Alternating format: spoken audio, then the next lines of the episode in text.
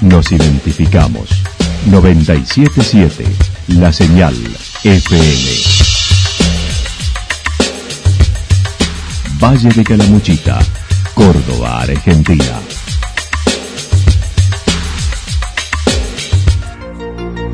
El más completo resumen de las noticias de la región, encontralos todos los días a las 12 y 30, a las 16 y a las 22 horas.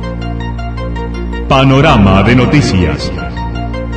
Por la 977, la señal FM nos identifica también con las noticias.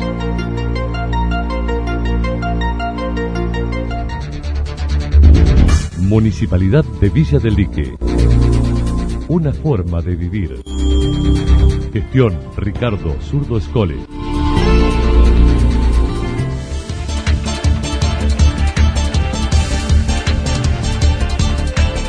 A esta hora hacemos un repaso por la información regional a través de los títulos. La nevada llegó luego de 14 años a los lugares más insólitos de Córdoba en otoño. Cerrado el camino a Linderos en Yacanto por la nevada.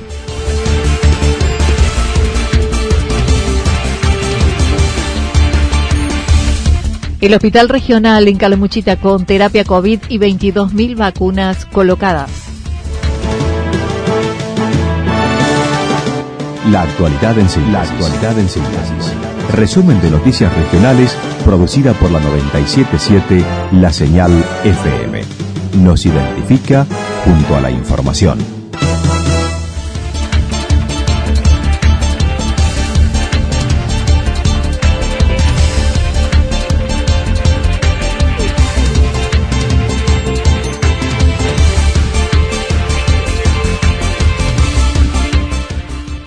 La nevada llegó luego de 14 años a los lugares más insólitos de Córdoba en otoño. Marcelo Madelón del Servicio Meteorológico Nacional brindó un detalle de lo que se da hoy en la provincia, en la denominada Isla Caliente, que es la ciudad, donde a las 3 y 20 de la madrugada comenzó a nevar en el centro de la ciudad. La verdad que sí, porque ustedes allá en, Santa Rosa de Calamuchita, en Villa General Belgrano o en Yacanto, en toda la zona donde escuchan la radio, seguramente en forma un poquito más usual, tienen algunas nevadas, pero acá nosotros en la ciudad de Córdoba, que vivimos en una isla caliente, es cierto que la misma ciudad con el cemento y todo hace que este, la temperatura sea más alta. Nos sorprendió notoriamente. Esperábamos las nevadas, sí, las esperábamos, pero solamente para la zona serrana. De última yo pensaba llegar hasta Carlos Paz, a Villa General Belgrano, a Santa Rosa, pero no a la ciudad de Córdoba. Y a eso de las 3 y 20 de la madrugada comenzó a nevar copiosamente primero en el aeropuerto, después en el centro de la ciudad. Lo, llamativo fue ese chaparrón de nieve del tamaño de los copos. El invierno se adelantó y el frío continuará, ya que llegó para quedarse varios días. El frío continúe, como que se adelantó eh, al invierno y llegó para quedarse después de un junio que prometía hasta hace muy poquito eh, ser un junio muy atípico. Hemos tenido un sábado y un domingo con máximas de 27 grados. Bueno, hoy está nevando. Claro, la última nevada en la ciudad de Córdoba ha sido en el 2007 y mi memoria ya se tiene que retrotraer a la década del 70, en 1975 y en 1976, que también hubieron un par de nevadas. O sea que eh, mucho el tiempo que normalmente ocurre entre una nevada y la otra. Recordó la última nevada fue en el 2007 y ya han pasado solo 14 años, que fue el último fenómeno, mientras que luego de esa fecha pasó más tiempo para encontrar nevadas copiosas en junio en la capital provincial. O sea que estos 14 años que han pasado desde la última nevada son pocos realmente. Es más, yo creo que en el 2009, creo que fue, o, 2008, al año siguiente que nevó en Córdoba, tuvimos copos de nieve en el centro de la ciudad, pero no de la no para llegar a cuajar. Pero esta nevada de hoy ha sido insólita, incluso en el mes que se ha producido. Generalmente ocurre en julio, en agosto e incluso en septiembre, pero no en junio. En cuanto al pronóstico para los próximos días, dijo estará muy frío, tanto hoy, mañana y luego de a poquito comenzará a subir. El sábado recién aparecerá el sol y se darán las primeras horas algunas heladas. Sí, sí, para hoy en Córdoba esperamos una máxima de 6 grados. Eh, o sea, muy, muy frío. Y para mañana, bueno, comenzaría de a poquito a aumentar la temperatura con una rotación del viento al noreste. Podríamos tener una mínima de 1 bajo cero en el centro de Córdoba, estoy hablando. En las afueras siempre tenemos 2 o 3 grados menos. Y una máxima de 9. Y el día viernes seguiría nublado, frío, pero ya con viento noreste, así que la máxima sería de 10 grados y recién el sábado, cuando ya tengamos sol y tengamos el cielo despejado, se van a dar dos características. La primera de que las primeras horas de la mañana va a estar muy, muy frío cuando se despeja y heladas, y van a ser generales, las van a tener ustedes, nosotros también, eh, pero ya con sol el sábado a la tarde podemos estar en 13, 14 de máxima, pero como verás, siempre eh, con temperaturas bajas. En torno a lo que se espera para la temporada más fría del año, las tendencias a largo plazo indican será seco como es habitual y un invierno normal. Pero este, la tendencia, no hay pronósticos a largo plazo, pero sí podríamos hablar de una tendencia. Y la tendencia es de que este invierno viene muy, muy normal.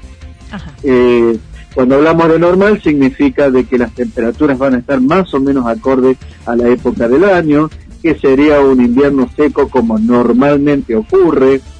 Mm, el año pasado la tendencia era a que todo el año fuera seco y así lo fue. Recién comenzó a llover en diciembre del año pasado. Este, y tuvimos un verano, fíjate, eh, muy poco cálido, sí, por no decir fresco.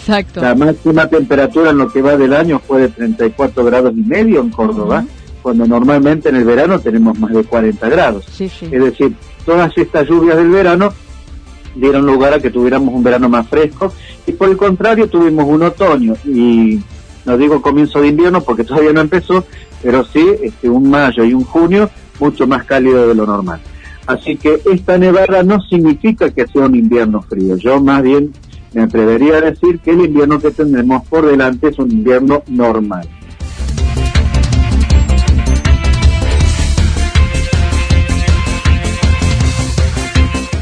Cerrado el camino Linderos en Yacanto por la Nevada, la Dirección de Inspección Municipal de Yacanto decidió cortar el acceso al Cerro Linderos en la curva de la Dirección de Ambiente rumbo al Cerro Champaquí preventivamente, ya que la nieve acumulada es mucha y no se puede circular si no es con vehículos especiales. La nieve acumulada en la zona urbana de Yacanto es más de 10 centímetros. El Hospital Regional en Calamuchita con terapia COVID y 22.000 vacunas colocadas. Siguen siendo altos la cantidad de contagios que se registran en Calamuchita a pesar de la disminución que se conoce. El director del hospital regional indicó no tiene comparación con lo registrado el año pasado. No es tanto porque de 650 casos en una semana, en la semana anterior, digamos dos semanas atrás, en la semana pasada fueron 450 casos. Porque es todavía una enormidad, y tenemos cuenta que ya nos olvidamos de aquel momento, el 7 de agosto, cuando tuvimos un primer caso en Calamuchita, era un escándalo, venía el COVID de Calamuchita y ahora resulta que tenemos 450 casos en una semana y nos parece que está, bajando. Entonces, es como que nos da una, una, una idea de una irrealidad, porque la, la, cantidad de contagios es todavía enorme. Eh, deberíamos estar muy por debajo de eso. Eh, ojalá los números de, de, de esta semana sean mucho menores eh, pero la situación todavía está compleja. En tanto que desde el sábado y por pedido del Ministerio de Salud de la provincia ha pasado a ser terapia COVID, ya que antes los pacientes eran derivados a otros puntos de la provincia. Por ello se dejó de atender a pacientes con otras patologías y se los deriva a otros centros. Y el viernes a las 20 horas el Ministerio nos pidió que transformáramos nuestra terapia en COVID. Eh, eso para nosotros fue un cambio enorme, que lo hicimos durante el fin de semana. Eh, un cambio enorme de, toda una serie de, trabajos internos, de protocolos de trabajo interno.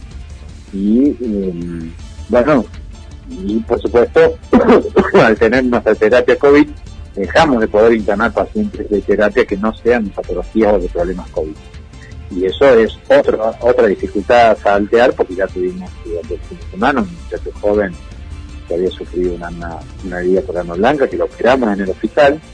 Lamentablemente hay mucha gente muy muy malintencionada o, muy mal informada que dice que nosotros ni siquiera lo operamos en el hospital. esa persona se lo operó en el hospital a la madrugada del domingo eh, tenía una herida de arma blanca múltiple del abdomen, eh, con una lesión importante, se lo estabilizó y eh, se lo derivó al hospital de Río Tercero en una ambulancia, con en una situación crítica, operatoria, porque ya no podemos internarlo acá.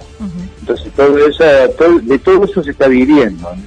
la gente tiene que tener en cuenta que acá las cosas no están tranquilas. Es como que hay dos, dos realidades aparentes en Calamuchita. Una es la tranquilidad aparente que hay en la calle y otra es lo que se vive dentro de los servicios de salud, fundamentalmente en el hospital. Se debió reorganizar todo el hospital, dijo el doctor Daniel Quinteros, y en este momento está subiendo la cantidad de internaciones, recibiendo incluso de otros puntos de la provincia. El nosocomio cuenta con cuatro camas de terapia, 20 en el edificio y en el hospital modular. Nosotros tenemos cuatro camas de terapia. Y eh, y en este momento tenemos tres ocupadas. Uno con una persona de Calamuchita, otra con una persona de Hernando, otra con una persona de Malagueño y tenemos una cama libre todavía disponible para pacientes COVID. Y tenemos 20 camas de internación común en el internado COVID, la parte, de la parte más antigua del hospital y tenemos eh, 10 camas disponibles para COVID en el sector del hospital modular. Eh, es como que son distintos aspectos de la misma de la atención de la misma patología y lo hemos dispuesto así por pedido del Ministerio de Salud, por supuesto, achicando nuestra oferta de espacios disponibles para la, todo lo que sean las otras realidades hospitalarias, porque acá hoy van a nacer tres niños, entonces esos tres niños tienen que nacer en un espacio destinado para personas no COVID, que es todo un ala del hospital está destinada a pacientes no COVID. El ala de internación de pediatría, el área de internación de maternidad y eh, tres salas que están destinadas a pacientes de traumatología, accidentología solamente y cirugía de emergencia. En lo que hace a recursos, manifestó materiales están bien, mientras que en recursos humanos solicitaron algunos profesionales más que se van autorizando desde el Ministerio. Con recursos materiales estamos bien, con recursos humanos hemos pedido más refuerzos y el Ministerio está evaluando la, metodología y eh, nos han dado inmediatamente autorización para guardias extra de personal médico, por eso también estamos esperando las respuestas respecto al personal de enfermería y técnicos que hemos solicitado también pero nos dieron, nos, autorizaron guardias extras para el personal, para terapistas, para muchos clínicos, para muchos de guardia. Bueno, estamos rearmando todo eso. La semana pasada, un particular de Santa Rosa decidió donar 10 camas ortopédicas modernas y la municipalidad colaboró en la búsqueda y entrega. Finalmente, en lo que respecta a la campaña de vacunación, se han realizado 22.000 personas en Calamuchita con operativos coordinados y sincronizados para que llegue a todos los puntos del departamento. Yo estoy muy contento con lo que se viene haciendo con la vacunación. Eh, se han vacunado 22.000 personas en cada Eso es un enorme esfuerzo, no solamente el vacunatorio nuestro en toda la, logística de distribución, sino de todos los, municipios de común, Anita, porque eh, vos ponete a pensar que llegan una partida, por ejemplo, de 1.500 vacunas o 2.000 vacunas como han llegado en algún momento, creo que la partida más grande fueron 2.400, llegan al hospital, se distribuyen rápidamente en los pueblos y, por ejemplo, a una localidad como Villa General le tocan 300 dosis o 300 dosis y las ponen en 24 horas. El organismo tiene que llamar a cada una de las personas porque les, llega un, como las, vacunas vienen con un nombre y apellido, de acuerdo a la inscripción y que les asignan un turno desde de la Secretaría de Innovación de, en, la Casa de Gobierno, y asignan un nombre a cada vacuna, de acuerdo a los grupos etarios que se están vacunando, los grupos de riesgo, en fin, y después eso llega. Cada municipio se comunica con cada una de esas personas, le asignan un turno, le dan enlace a vacunación. La verdad que es un trabajo gigante. Y, y se ha hecho con, con mucha efectividad.